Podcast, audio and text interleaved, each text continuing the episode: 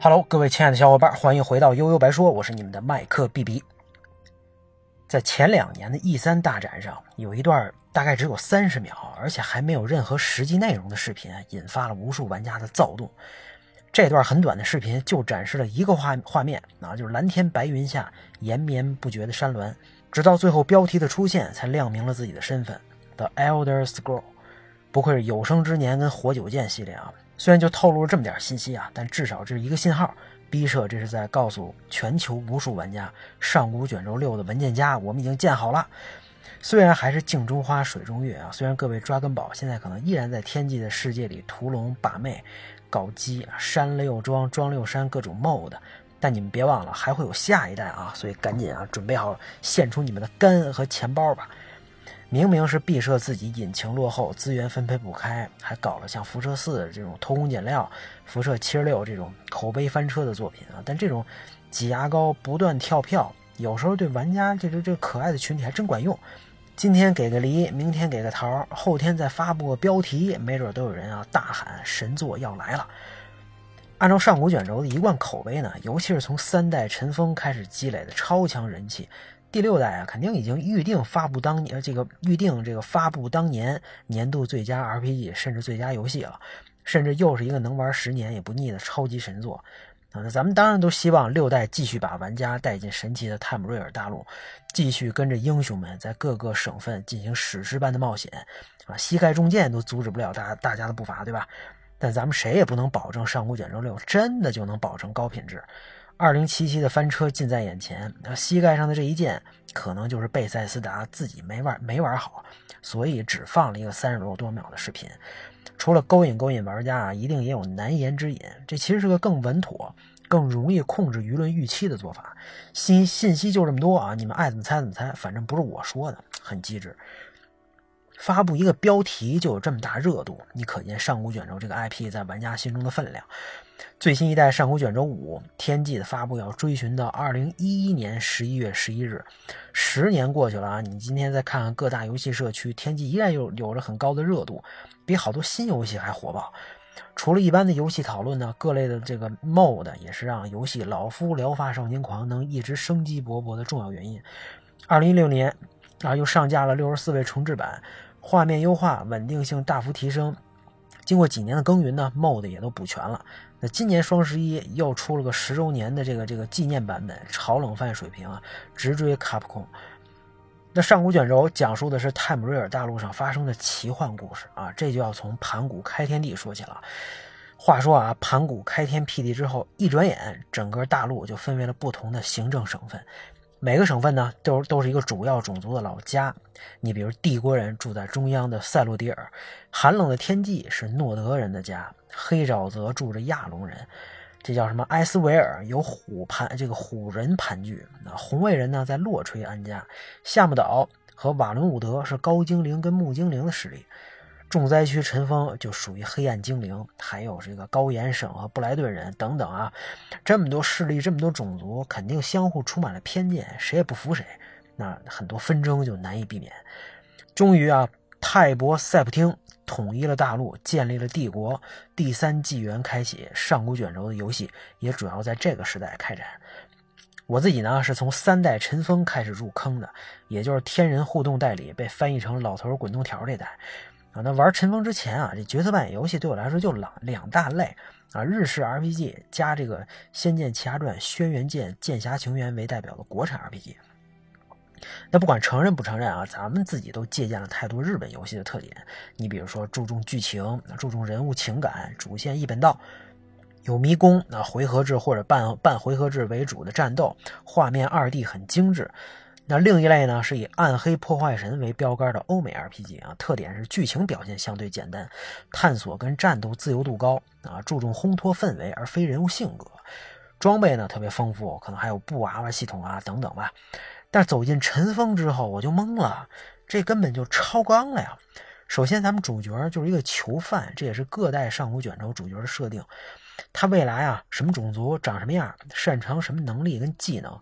以后穿什么衣服，还是你愿意裸奔，这决定权完全在玩家自己手里。别不说啊，光是这点就让我上来有点无所适从了。我已经习惯游戏上来就告诉你，这主角是李逍遥，是林克啊不啊，是塞尔达，或者是其他人啊，这个这个白狼杰洛特，你需要体验他们的冒险啊。就算是暗黑破坏神这种让你选角色，你完成任务的顺序也是固定不变的。而在尘封里纠结半天，选好设定，从房间出来，看着这个奇幻的三 D 世界，我真的不知道该干嘛。咱都不用说英文版，就算看了官方的这个这个中文渣翻译，也不知道要干嘛。而且跟跟别人对话，发现发现选选项特别多，字儿还小啊，你可以提各种问题，立你自己的人设，甚至还能坑蒙拐骗，贿赂别人啊。你要玩过辐射，我估计觉得没什么大惊小怪的。那我那时候我哪见过这个呀？那既然不知道怎么玩，干脆对吧？这个挥起拳头调戏一下村民跟守卫大哥吧。结果瞬间被干倒，这也太憋屈了啊！这不知道干什么，还到处被虐，这游戏简直没法玩了啊！到底是我玩游戏还是游戏玩我呢？啊！所以我基本就是做个大跳蚤，在各个主城瞎逛，直到这游戏吃灰。啊，从来没有深入体验过尘封这一代，也没打通关，这算是当年我的一个遗憾吧。啊，这原谅年少轻狂的时候啊，还没有自由探索的能力和觉悟。没错啊，这自由探索、认知一个世界是需要心理建设的。即便你在今天开放世界，也不是不适合所有人。你看巫师三牛不牛，火不火？他不知道为什么，就是玩不下去的人绝对不在少数。天，这个上古卷轴天际棒棒啊？只玩各种 MOD 就没做过几个任务的人，肯定有大有人在。而且随着开放世界这个成为三 A 游戏的标配，大家反而开始思考开放世界到底能给咱们实际游玩体验带来什么。啊，多如牛毛的各种标记啊、场景啊，到底能带来怎么样的玩法呢？越来越大的地图当中，这任务你怎么设置？主线跟支线怎么安排？对吧？是不是又会出现爸爸沉迷昆特牌，忘了救女儿，或者什么啊王子爱上钓鱼而误国的故事呢？当然，这是大家后来的思考啊。在当时，玩家们看到这么真实的场景，日月更替系统，波光粼粼的水，心还还来不及呢。为了补足遗憾，我把精力放在了上古卷轴四湮灭上。湮灭啊，有着当时顶级的画面水平，全局光照，茂密的植被，尤其是超强的远景表现啊，明显领先时代。而且你看到的任何地方都可以亲自亲自到达。也就在这代。我站在帝国首都中心，仰视象征帝国无上权力的这个这个雄伟白金塔啊，在云霄殿神殿外呼吸稀薄的空气，跟刀锋战士们一起操练啊，在科瓦奇与怪物大战闯入湮这个湮灭位面踢馆。当然，最重要的是，我经历了从第三纪元到第四第四纪元的重大事件啊，这个帝国继承人马丁化生神龙，牺牲自己驱逐了魔神大滚。那虽然危机暂时解除，但龙种熄灭，各地也将陷入另另外一种混乱。啊，这趟旅程跟游历啊，确实是史诗一般的感觉啊，是玩家在一起推进历史的进程。当然，对这一代啊，我也有一个特别不满意的地方，就是人物设定啊，也不知道为什么，所有种族的脸都是椭圆形的，就好像只用了一个建模。你说人类也也就算了啊，这兽人、虎人、亚龙人也这样，呃，实在是非常奇怪啊。那这个时候。人物美化的 MOD 确实能派上用场，我也是在这代才知道，原来这么多核心玩家跟大神在持续不断的给游戏做着各种修修补补，甚至让上古卷轴完全变成另外一个游戏啊！于是情不自禁的学习了怎么打 MOD，终于让上古卷轴湮灭，变成了少女绅士卷轴。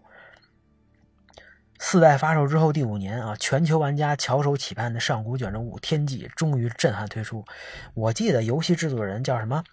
啊，陶德·霍华德是吧？他在这个游戏展上做宣传实际演示的时候，每秀一段操作都能引来狂热粉丝的欢呼啊，甚至还全场喊 “water water 水水”，就是想看看新一代里水是什么样的。你说这帮人疯不疯啊？那游戏发售之后，市场反响也确实火爆。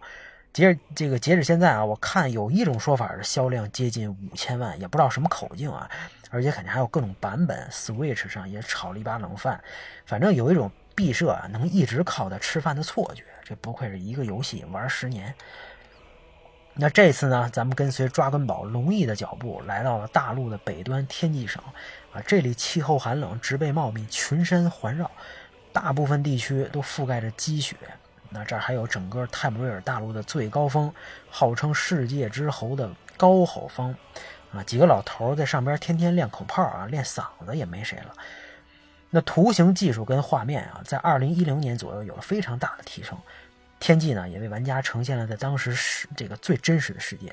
啊，从开始的洞穴出来之后，第一眼真的非常惊艳，既能看到山坡下的景色。同时，远处半山腰的墓穴仿佛又触手可见，一下把玩家的魂儿勾住了。为了怕新手无所适从呢，这次特别给啊这个玩家安排了一个一起逃出来的大哥啊，算是扶上马走一程。这个你可以跟着他啊，直接来到这个 Riverwood 西木村啊。如果当然，如果你再跟着指引来到了白曼城，那就算是上道了。其实这代主线剧情啊，真的比较单单薄，就是作为龙翼击败龙族这个龙王奥杜因嘛，再加上 DLC 里这个跟吸血鬼的纠葛，还有后来初代龙翼的各种不服。好在地图够大，帮派和支线够多啊！不管你是想当个这个猛男糙汉子就是干，还是学习各种法术，或者当个小偷啊，这反正都能找到归宿，甚至还能变成吸血鬼，变成狼人啊，体验不一样的人生。不管咱们龙一干了什么。天际的世界呢，也依然会按照它自己的规律在运转。那上古卷轴的开放世界啊，相比后来的育碧开放世界有一个很大的不同啊，就更让人有探索的欲望和冒险的冲动。这种感觉很难形容，也很微妙。你你可以说是地图这图标标记造成的啊。这个《刺客信条：孤岛惊魂》那种密密麻麻标记，让人看了就心烦，谁也不想在工作之余还在无聊画清单。上古卷轴一上来空空如也的地图，就是在引诱玩家啊！你不真的走到那个地方，你根本就不知道会发生什么啊！你也可以说是各种帮派任务逼着玩家开土，可上古卷轴的帮派就是让人想亲身体会一番啊！你还可以说是重复任务、重复素材的锅，可是上古卷轴重复素材也很多呀，但它就是能通过不同的地区和城市的景色特点，持续带给玩家新鲜感。那当然，开放世界发展到现在啊，除了 GTA，好像也没有谁能特别好的解决支线任务会打乱主线节奏的问题啊。这一代天际，甚至有一些小伙伴，我也这么干过啊，会觉得天上突然冒出来的龙很烦，那压根儿就不去打第一第一条龙，不学龙吼，这样好像其其他事儿也不耽误。好在还没出现什么家破人亡啊、妻离子散，咱们先打一盘昆特牌的尴尬。那这些点可能就是下个时代游戏当中会尝试解决的问题。天界重置版到现在还在我的电脑硬盘里啊，就算在今天打开上古卷轴天界，我依然能感觉到那个鲜活的世界啊，它依然不落伍，依然值得这个新玩家在下一代作品到来之前入坑。希望下一代不会让可可爱的玩家们等太久啊！希望咱们还能在泰姆瑞尔大陆再相见。上古卷轴的回忆，我们今天就聊到这儿吧，大家拜拜。